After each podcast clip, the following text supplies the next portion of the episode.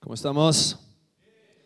Qué hermoso disfrutar de la alabanza, ¿no? Y de la, el hecho de poder cantarle a nuestro Señor, nuestro Dios, y saber que, que Él nos oye, saber que en medio de, de tantas situaciones que podemos estar viviendo en nuestras vidas, en la semana, el hecho de poder también elevar nuestro cántico al Señor, es nuestra expresión, ¿no? De corazón, de cuán agradecidos estamos con lo que Él hace y hará en nuestras vidas. Qué hermoso será, hace rato lo decía en broma, ¿no? De que chiquito no es de, no es de Marruecos, por si no sabían.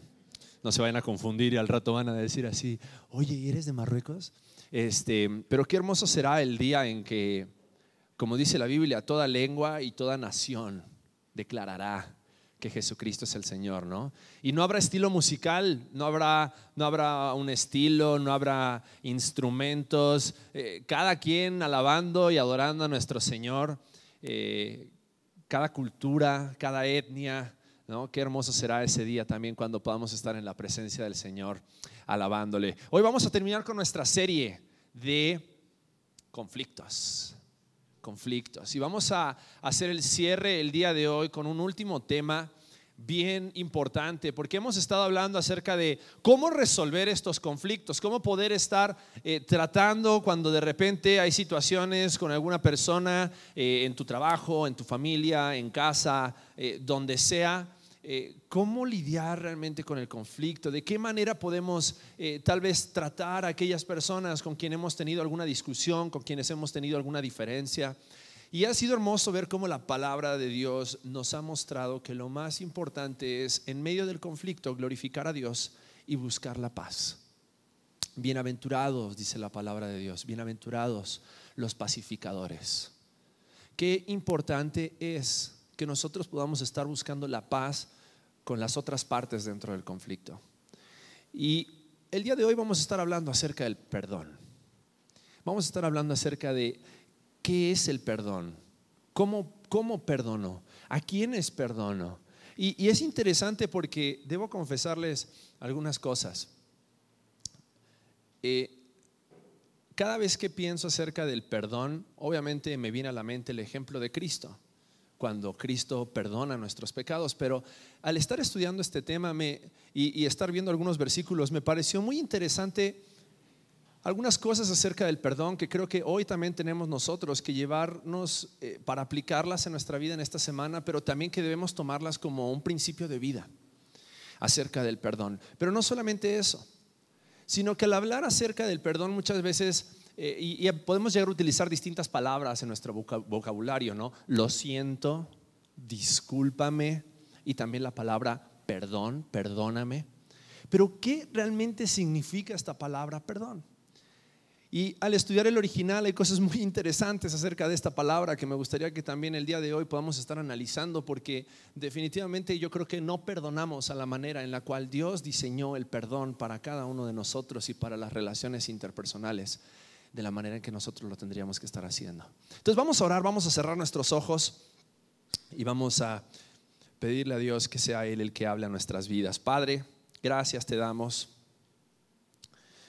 porque no somos dignos de estar en tu presencia, no somos dignos de llamarte Padre, pero por los méritos de Cristo en la cruz, por el perdón que hemos recibido, Dios, hoy podemos venir delante de ti con toda seguridad y confianza de que tú nos oyes. Gracias Padre por tu palabra, gracias por tu Espíritu Santo que está aquí con nosotros, en nosotros. Dios te ruego que te muevas, que hables a cada uno de nuestros corazones. Dios, y que puedas estar también transformando aquellas áreas en nuestra vida, aquellos conflictos en nuestra vida que tal vez hemos endurecido en nuestros corazones y Dios te pido que hoy al hablar acerca del perdón, Dios tú nos enseñes y tú nos muevas a perdonar. Te lo pedimos en el nombre de Cristo Jesús. Amén. Amén. Ah, Alex ha estado mostrando una ilustración de una loma, donde de un lado estaba la respuesta de ataque, las respuestas de ataque, del otro, día, del otro lado están las respuestas de huida o de escape, y en el centro estaban las respuestas de paz. Y una de las respuestas de paz es pasar por alto pasar por alto la ofensa. Y esta palabra perdón que encontramos muchas veces en la Biblia es realmente significa pasar por alto o dejar pasar. Dejar pasar algo o dejar pasar a alguien. Eso significa perdonar. Y vamos a ilustrarlo más prácticamente para que nos quede bien claro. Como cuando te para la policía. El ejemplo que a todos nos gusta. Te para la policía y, lo primero tal vez que, que hacemos cuando nos para la policía es defendernos, ¿no? ¿Qué le puedo servir oficial? como si no supieras de que ibas a, exceso de velocidad o que ibas en el teléfono o que no te habías puesto el cinturón. No, Pero la primera pregunta es, ¿en qué le puedo servir oficial?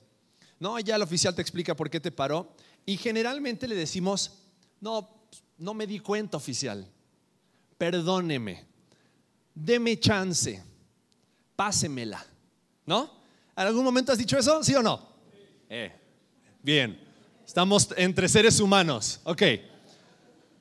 Entonces, cuando decimos pásemela o deme chance o perdón, le estamos pidiendo al oficial de que él no haga cumplimiento de la ley, sino que pase por alto nuestra ofensa. Que Él pase por alto que nosotros rompimos la ley, ya sea porque excedimos el límite de velocidad, o porque íbamos en el teléfono, o porque nos pasamos un alto, lo que sea. Estamos pidiendo que pase por alto, que perdone nuestra ofensa. Eso es lo que significa la palabra perdón en la Biblia, pasar por alto. Pasar por alto, dejar ir libre a alguien que es culpable o responsable de algo. Ahora, es, bien interesante que la Biblia utilice esa misma palabra porque una de las cosas que pasa en nuestros corazones o que nosotros muchas veces hacemos hacia las demás personas es que cuando alguien nos ha ofendido, una de las cosas que más nos cuesta es perdonar, pasar por alto la ofensa, dejar libre a esa persona de la culpa que esa persona tiene por habernos ofendido, ya sea eh, por habernos ofendido con palabras, por habernos ofendido con acciones, por habernos ofendido con actitudes, sea lo que sea. Pero esta palabra perdonar está diciendo de que debemos pasar por alto la ofensa, dejar libre a la otra persona. Si la otra persona te ofendió, debes perdonarla. Ahora, vamos a ver algunos versículos bien interesantes, porque aún mientras yo estaba estudiando este pasaje, eh, me sorprendieron algunos versículos. Porque muchas veces hemos escuchado tal vez algunas cosas como, debes perdonar antes que la otra persona te venga a pedir perdón. Y yo lo he dicho. Sin embargo, la Biblia nos enseña algo completamente diferente. Y cuando al estudiar estos, estos pasajes, me di cuenta de eso, entendí más el perdón de Dios hacia nosotros. Fíjate lo que dice Isaías capítulo 57, 55 versículo 7.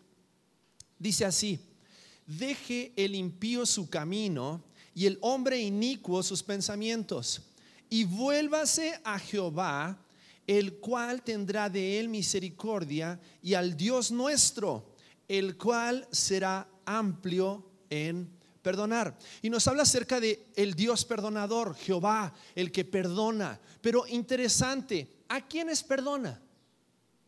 ¿Qué dice el comienzo del versículo? Dice, deje el impío su camino y el hombre inicuo sus pensamientos y vuélvase a quién.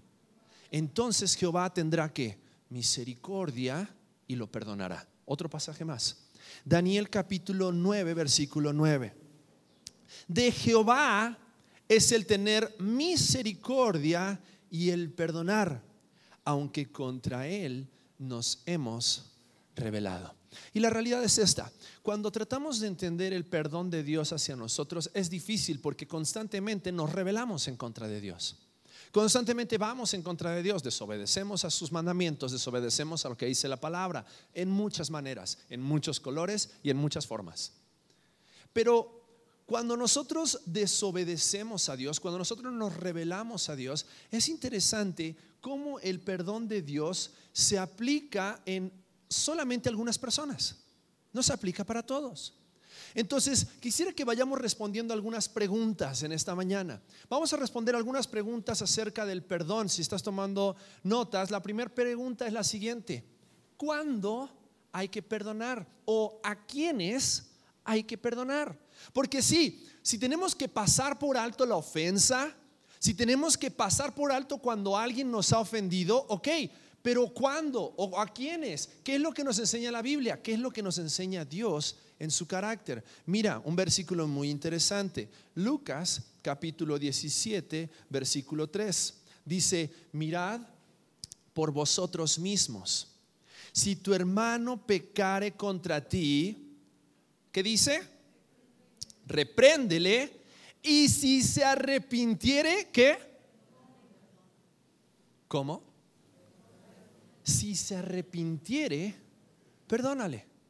Ahora, es algo bien interesante porque Dios nos enseña a través de su carácter cuándo y a quiénes debemos perdonar. El pasaje que comenzamos leyendo en Isaías capítulo 55, versículo 7, dice que Dios perdona a quienes, a quienes dejan su pecado, a quienes se arrepienten, a quienes le buscan, a quienes buscan su misericordia. Y Lucas capítulo 17, versículo 3 dice, mirad por vosotros mismos. Si tu hermano pecare contra ti, repréndele y si se arrepintiere, perdónale. Ahora, aquí hay un concepto que tenemos que prestar mucha atención. No significa que no ames a tu hermano. La Biblia dice que tenemos que amar aún a nuestros enemigos. Mateo capítulo 5 nos enseña de que tenemos que amar a los que nos maltratan, amar a los que nos maldicen, amar a los que nos ofenden. Pero el perdón, dejar pasar por alto la ofensa, es para quienes se arrepienten. Porque hay algo bien interesante aquí. Antes de poder perdonar, este versículo en Lucas capítulo 17, versículo 3, ¿qué tiene que haber? Reprensión. Tiene que haber reprensión. Y es lo que hemos venido hablando en estas semanas. La semana pasada, cuando estudiamos Mateo capítulo 18, vimos el método bíblico para la reprensión, para la exhortación, para la confrontación. Y para que haya una confrontación, obviamente tiene que haber un ofendido y un ofensor, pero para que el ofendido pueda perdonar, el ofensor tiene que haber mostrado arrepentimiento. ¿Recuerdan el proceso en Mateo capítulo 18? cuando estábamos leyendo que decía, primero ve tú y tu hermano solos. Si no responde, ve con un testigo. Si no responde, llévalo a los ancianos de la iglesia.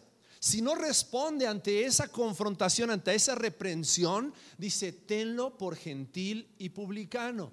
Y lo que está diciendo es, tenlo como alguien que no conoce a Cristo. No dice, deja de amarlo, pero no hay perdón porque el perdón es para aquel que se arrepiente. El perdón, dejar pasar por alto la ofensa, es para aquel que reconoce y dice, yo te ofendí, te pido perdón. Pasa por alto mi ofensa. Entonces, entonces a esa persona debemos perdonar. Ahora, y es, es ahí donde esto se torna un poquito tricky, como se dice en inglés, o se torna un poquito confuso. Porque perdonar significa esa situación que tuvimos tú y yo, ese conflicto que tuvimos tú y yo, yo ya no lo voy a estar trayendo de vuelta a la memoria. Yo ya no lo voy a estar hablándote de nuevo acerca de eso, porque eso ya pasó. Pero si no hay perdón porque no hay arrepentimiento, mi responsabilidad es de una u otra manera seguir orando para que en tu vida pueda haber arrepentimiento. Porque el arrepentimiento es lo que abre la puerta al perdón. Interesante pensar en esto. La muerte de Cristo Jesús en la cruz por nuestros pecados fue por amor de toda la humanidad. Pero el perdón de Dios es solamente para aquellos que. Para aquellos que se arrepienten para aquellos que creen que son pecadores y que Cristo Jesús es el único que les puede perdonar. es el único que les puede salvar. Aquellos que reconocemos, hemos reconocido que Cristo Jesús es el Hijo de Dios, que vino a esta tierra, murió en la cruz, recibimos que el perdón de Dios. Pero el perdón de Dios no es para todos. El amor de Dios es para todos. El amor de Dios alcanza a todos, pero el perdón de Dios solamente se aplica a quienes se arrepienten de sus pecados. De la misma manera, entonces dice la palabra de Dios que debemos perdonar. Mira lo que dice el versículo 4 de Lucas capítulo 17. Lucas 17, 4. Dice, y si siete veces al día pecare contra ti, tu hermano, y siete veces al día volviere a ti diciendo, me arrepiento, ¿qué tienes que hacer? Perdónale. ¿Por qué? Porque no solamente cuándo debemos perdonar, cuando hay arrepentimiento, sino que también tenemos que responder a esta pregunta, ¿cuántas veces debo perdonar?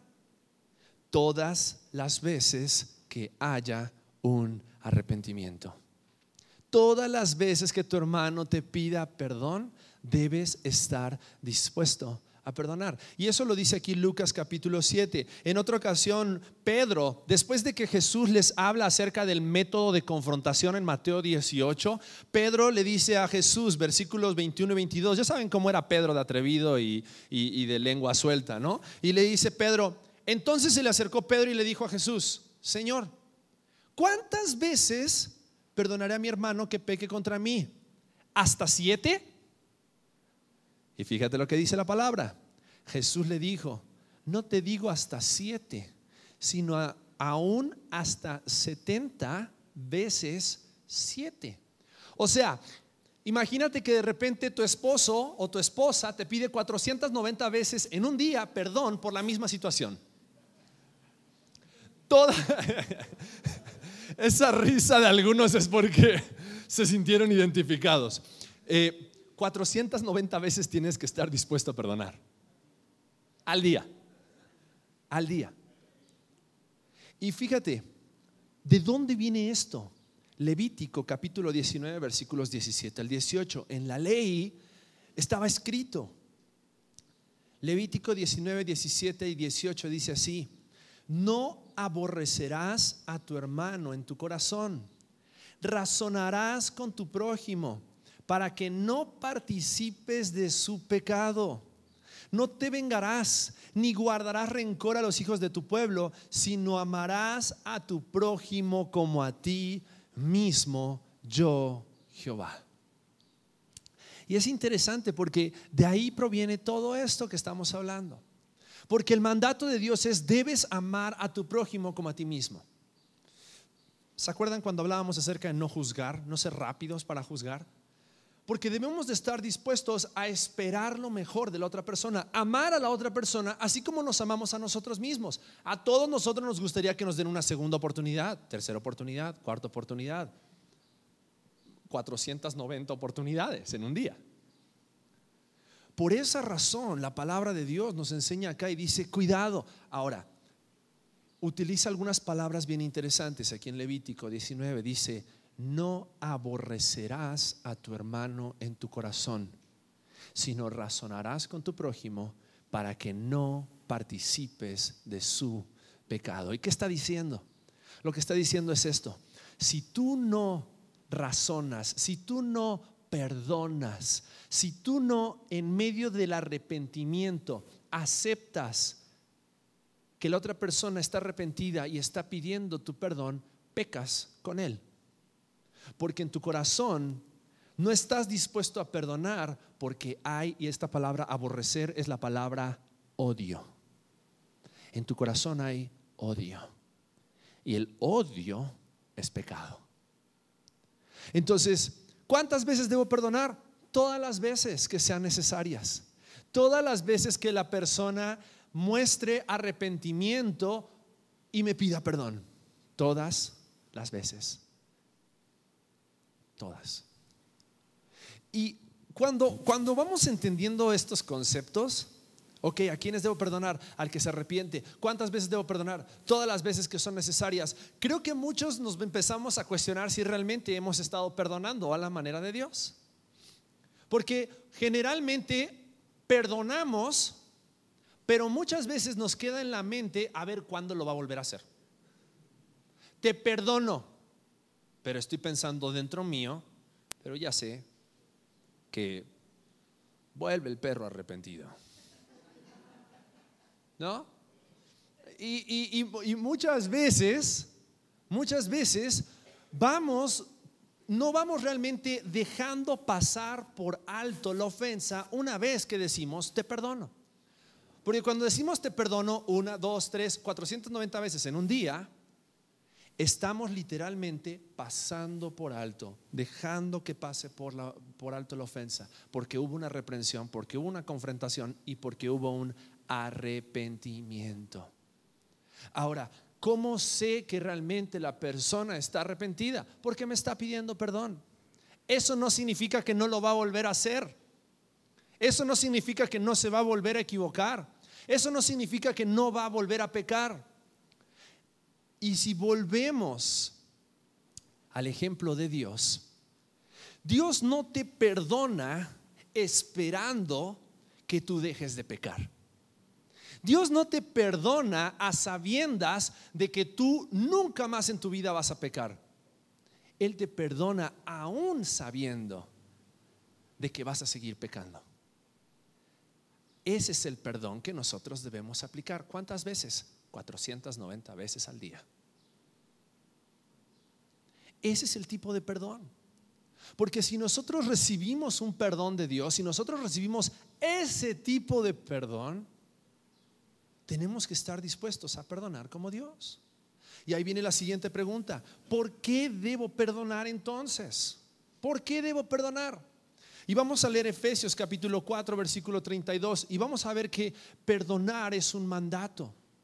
Efesios capítulo 4, versículo 32 dice así, antes sed benignos unos con otros, misericordiosos, perdonándoos unos a otros, como también Dios, como Dios también os perdonó a vosotros en Cristo. Entonces, ¿por qué debo perdonar? Porque es un mandato de Dios. Pero no solamente eso, sino porque yo también he sido perdonado. Y no he sido perdonado de un pecado, de dos pecados, de diez pecados, de todos mis pecados. Por eso el versículo dice, perdonándoos unos a otros, y viene la siguiente palabra, como Dios, como Dios también os perdonó a vosotros en quién. Porque la muerte de Cristo en la cruz, el hecho que Él haya derramado su sangre en la cruz, es para el perdón de todos nuestros pecados. Todos. Entonces, no solamente debo perdonar, sino que debo perdonar a otros en obediencia a lo que Dios me manda. Y una frase que escribí aquí, el perdonar es la acción del ofendido en respuesta del ofensor, pero en obediencia y respuesta al perdón de Dios. Si tú realmente entiendes y has aceptado el perdón de Dios, entonces sabes que cualquier ofensa que te pueda hacer X o Y persona en tu vida no se compara. No se compara con el perdón que Dios ha aplicado sobre cada uno de nosotros. Entonces, ¿por qué debo perdonar? Porque es un mandato. Ahora, ¿cómo debo perdonar? ¿Cómo debo perdonar? Como Dios nos perdonó a nosotros en Cristo. Y respondiendo, volviendo a este segundo, a este versículo de Efesios capítulo 4, versículo 32. ¿Cómo te perdona Cristo? Es como si de repente pensáramos, y, y, nos pasa muy a menudo, ¿no? Alguien te ofende y dices, bueno, te voy a perdonar, pero primero quiero ver que estés arrepentido. Antes de perdonarte, quiero que me demuestres que estás arrepentido. ¿Cristo te hace lo mismo? Cristo no te dice, a ver, quiero ver primero tus obras para entonces saber si te salvo, para entonces saber si te perdono, para entonces saber si mi gracia se va a aplicar a tu vida. No, dice, porque por la fe sois salvos. Y si somos salvos por medio de la fe, entonces el perdón de Dios se aplica a cada una de nuestras vidas en el momento en que nosotros nos arrepentimos y pedimos perdón por nuestros pecados. Los frutos del arrepentimiento van a dar una evidencia de que realmente estamos arrepentidos. Pero la fe es lo que trae el perdón de cada uno de nuestros pecados. Y es por medio de la fe que nosotros somos perdonados a través de nuestro de un arrepentimiento genuino. Y es a través del arrepentimiento que nosotros perdonamos. ¿Cuántas veces? Todas las veces que sean necesarias. ¿Por qué? Porque respondemos a un mandato. ¿Cómo? Como Cristo nos perdonó a nosotros. Eso pone las cosas en una perspectiva completamente diferente. Porque la próxima vez que alguien te venga a pedir perdón, ¿qué tienes que hacer? Perdonarlo. No tienes que ponerle peros, no tienes que ponerle condiciones, no tienes que ponerle, no, ¿qué tienes que hacer? Perdonarlo. Así como Cristo no te pide que cambies todo tu estilo de vida para entonces perdonarte, Él te dice, si tú crees en mí, serás salvo, te perdono. E, es interesante que cuando la, mujer adúltera fue encontrada y la llevaron delante de Jesús, eh, todos estaban listos con sus piedras para arrojar piedras a esta mujer y matarla por adúltera. Pero Jesús les dijo algo, el que esté libre, arroje la primera piedra. Y dice que cada uno fue dejando su piedra y se quedaron solamente Jesús y esta mujer en ese lugar. Y Jesús le preguntó, ¿dónde están los que te acusaban? Y algo que es bien interesante es que Jesús en ese momento le dice, vete y no peques más. Y Jesús en ese momento le demostró a esta mujer lo que significaba el perdón. Ahora, muchas veces nosotros, como esos hombres que trajeron a la mujer adúltera, traemos una piedra en la mano donde cuando alguien nos pide perdón y nos dice, perdón, no lo vuelvo a hacer, perdón, yo sé que te lastimé, perdón, yo sé que te ofendí, perdón, estamos con nuestra piedra en la mano, esperando el momento en que lo vuelva a hacer para caerle a piedrazos. Cuando en realidad la palabra del Señor nos enseña que tenemos que perdonar como Cristo nos perdonó a nosotros. Y Cristo no está esperando que vuelvas a pecar para recordarte tus pecados. Cristo sabe que vas a volver a pecar. Yo sé que me voy a volver a equivocar. Mi esposa sabe que yo me voy a volver a equivocar. Pero en medio de todo eso, el perdón de Dios se aplica a nuestras vidas. La gracia de Dios se aplica a nuestras vidas. El perdón que nosotros tenemos que ofrecerle a otros se aplica a nuestras vidas de la misma manera. Debemos perdonar como Cristo nos perdonó. ¿Y para qué debemos perdonar? Y quiero darte dos razones por las cuales tenemos que perdonar como un propósito. ¿Para qué debemos perdonar? La primera razón es para dar testimonio de Dios mismo. Y no solamente de Dios, sino de la Trinidad en Dios. Y quiero leerte un pasaje que cuando lo leí me voló la cabeza. Porque cuando entendemos esto, fíjate lo que dice Colosenses 3, 12 al 14.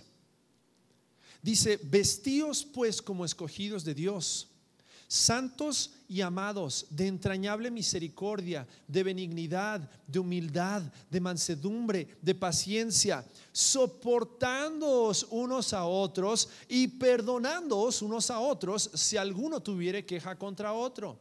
De la manera que Cristo os perdonó, así también hacedlo vosotros.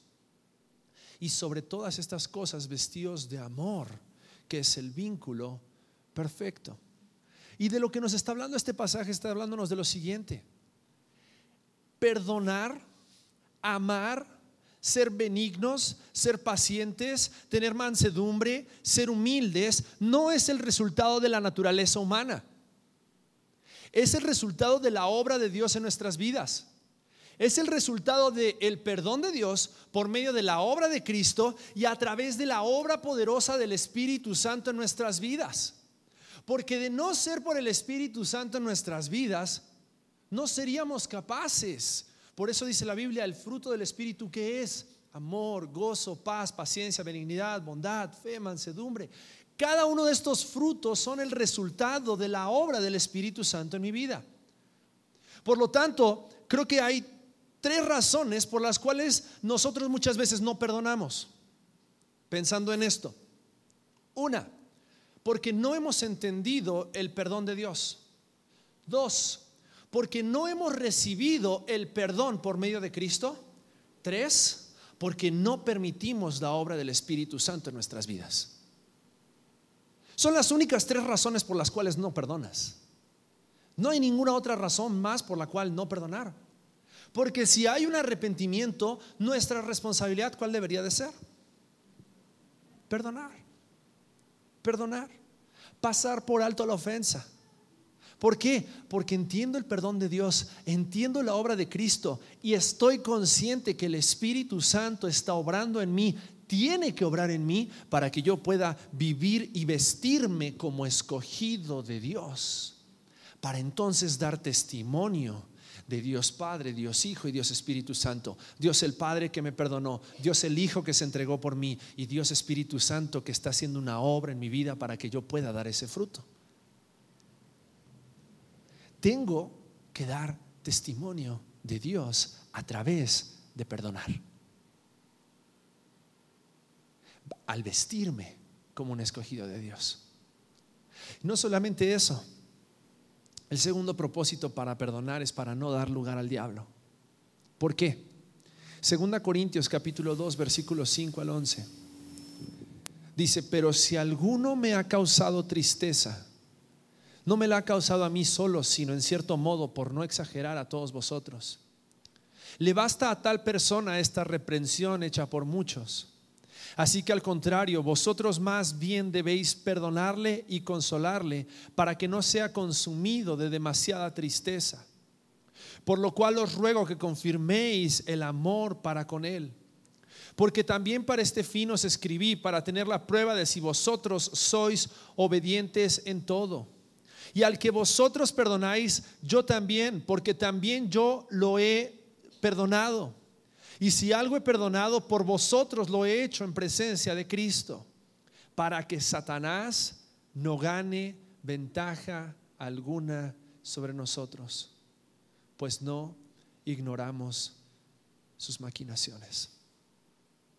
Sabes, el enemigo va a querer aprovechar cualquier situación de conflicto, cualquier diferencia, cualquier pelea, cualquier problema en el cual no haya perdón para entonces aprovecharse de esa situación y que tú y yo nos alejemos de manifestar y mostrar el amor de Dios por cada uno de nosotros a las demás personas.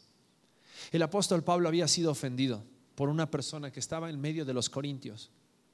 Sin embargo, él les dice, yo ya lo perdoné, perdónenlo ustedes también, para que el enemigo no gane ventaja, para que en nuestros corazones no pase lo que leímos recién en Levítico se vaya formando odio, se vaya formando tal vez raíz de amargura en contra de esa persona a quien no podemos perdonar, pero a quien debemos perdonar. Todo esto en obediencia a Cristo. Y quiero dejarte con una frase y cuatro promesas acerca del perdón. Porque perdonar es la oportunidad de afirmar la obra de Dios en mi vida y para no permitir que el diablo destruya tu relación con Dios y tu relación con las demás personas. Cuatro promesas del perdón, cuatro cosas prácticas que nos tenemos que llevar en esta mañana.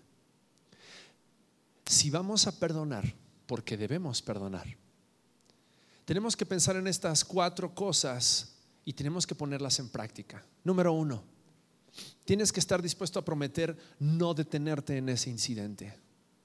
No quedarte en esa situación, sino dar el siguiente paso. Si la persona te pidió perdón, no te quedes clavado con eso, no te enganches. Sigue adelante. Segundo, no volveré a mencionar este incidente para usarlo contra ti. Haz esta promesa. No vuelvas a utilizar algo en contra de la persona que ya dijiste que has perdonado. No permitas que eso se convierta en la punta de lanza cada vez que la persona te vuelva a ofender. Tercero, No hables con otros acerca de ese incidente. Si ya perdonaste a alguien, no hay necesidad de que nadie más se entere. No hay necesidad de que el primo, el hermano, la suegra o el suegro se enteren. O tu mamá o tu papá o quien sea. Y cuarto, no dejes que este incidente se interponga entre nosotros o entorpezca nuestra relación personal. No dejes que cualquier incidente estorbe, atrofie cualquier amistad, cualquier relación matrimonial, cualquier relación familiar. Perdona, perdona. Así como Cristo nos perdonó, nosotros también tenemos que perdonar. Y una vez que hemos perdonado, no volver a recordar. No volver a, atrás y buscar esa en un baúl de recuerdos aquellas cosas por las cuales aquella otra persona te había ofendido. Pásalas, déjalas pasar por alto, déjalas libres. Suelta la piedra. No sigas acusando por aquellas cosas que ya has perdonado. Así como Dios no nos acusa acerca de aquellos pecados por los cuales Cristo murió en la cruz y Él perdonó a través de su sangre preciosa. Así debemos perdonar. Entendiendo de que Cristo nos amó, el Padre nos perdonó y el Espíritu Santo, Espíritu Santo nos capacita a través de su obra para que nosotros también podamos perdonar, así como Dios nos perdonó a nosotros. Quiero pedirte que cierres tus ojos por un momento.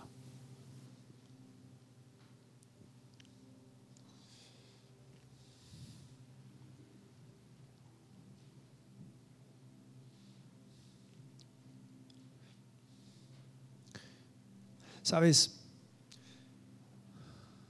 durante toda esta serie hemos estado orando para que, no solamente para que aprendas a lidiar con el conflicto, para que aprendamos a cómo debemos tratar a aquellos que nos ofenden o a aquellos con quienes tenemos algún problema, sino que hemos estado orando para que no permitas que ninguno de esos conflictos sean un estorbo en tu crecimiento espiritual. Para que ninguno de esos conflictos te detengan en seguir creciendo, en seguir amando, en seguir perdonando, en seguir entregándote así como Cristo se entregó por cada uno de nosotros. Sabes, hay un mundo que necesita conocer el amor de Dios. Y lo va a conocer a través de cómo nosotros nos amamos y cómo también nosotros nos perdonamos y cómo nosotros lidiamos con el conflicto.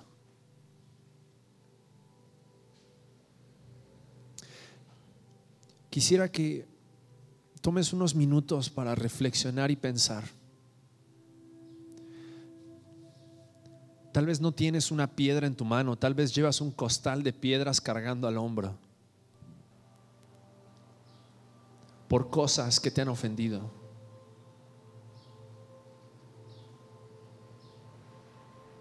Pero es momento de dejar caer cada una de esas piedras delante de la presencia de Jesucristo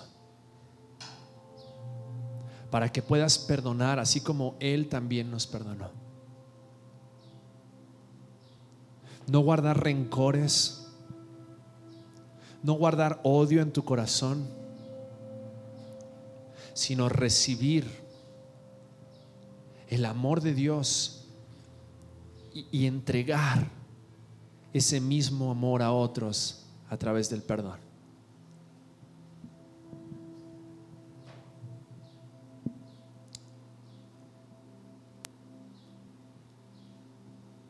Padre, gracias. Porque tu perdón para con nosotros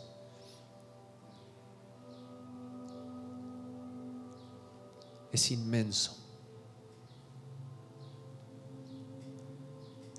Tu perdón para con nosotros alcanza para perdonar todos nuestros pecados.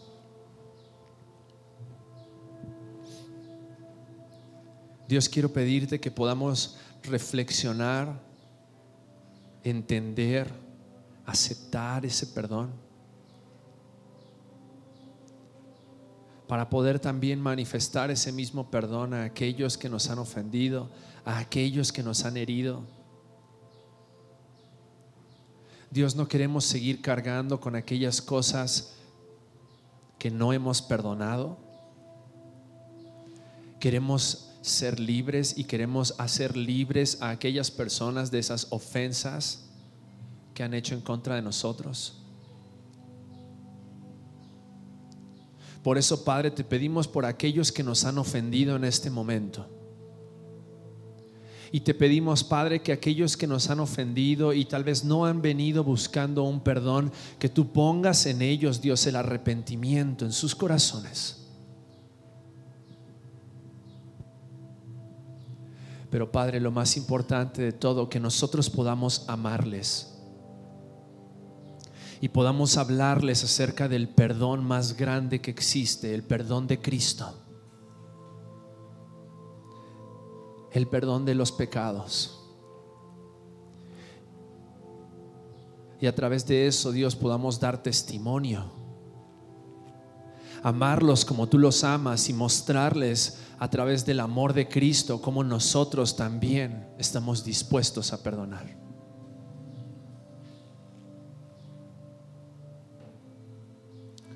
Dios te pido que nos ayudes a ser humildes, a ser obedientes a ser pacientes, a ser mansos, a ser benignos, como dice tu palabra. Que tu Espíritu Santo llene nuestras vidas y nuestros corazones y que vivamos vidas dignas y demos testimonio de lo que tú haces en cada uno de nosotros. Para tu gloria y para tu honra. Te pido, Padre, que sanes cada corazón cada herida en cada corazón, Dios. Para que podamos amar como tú nos amas. En el nombre de Cristo Jesús oramos. Amén.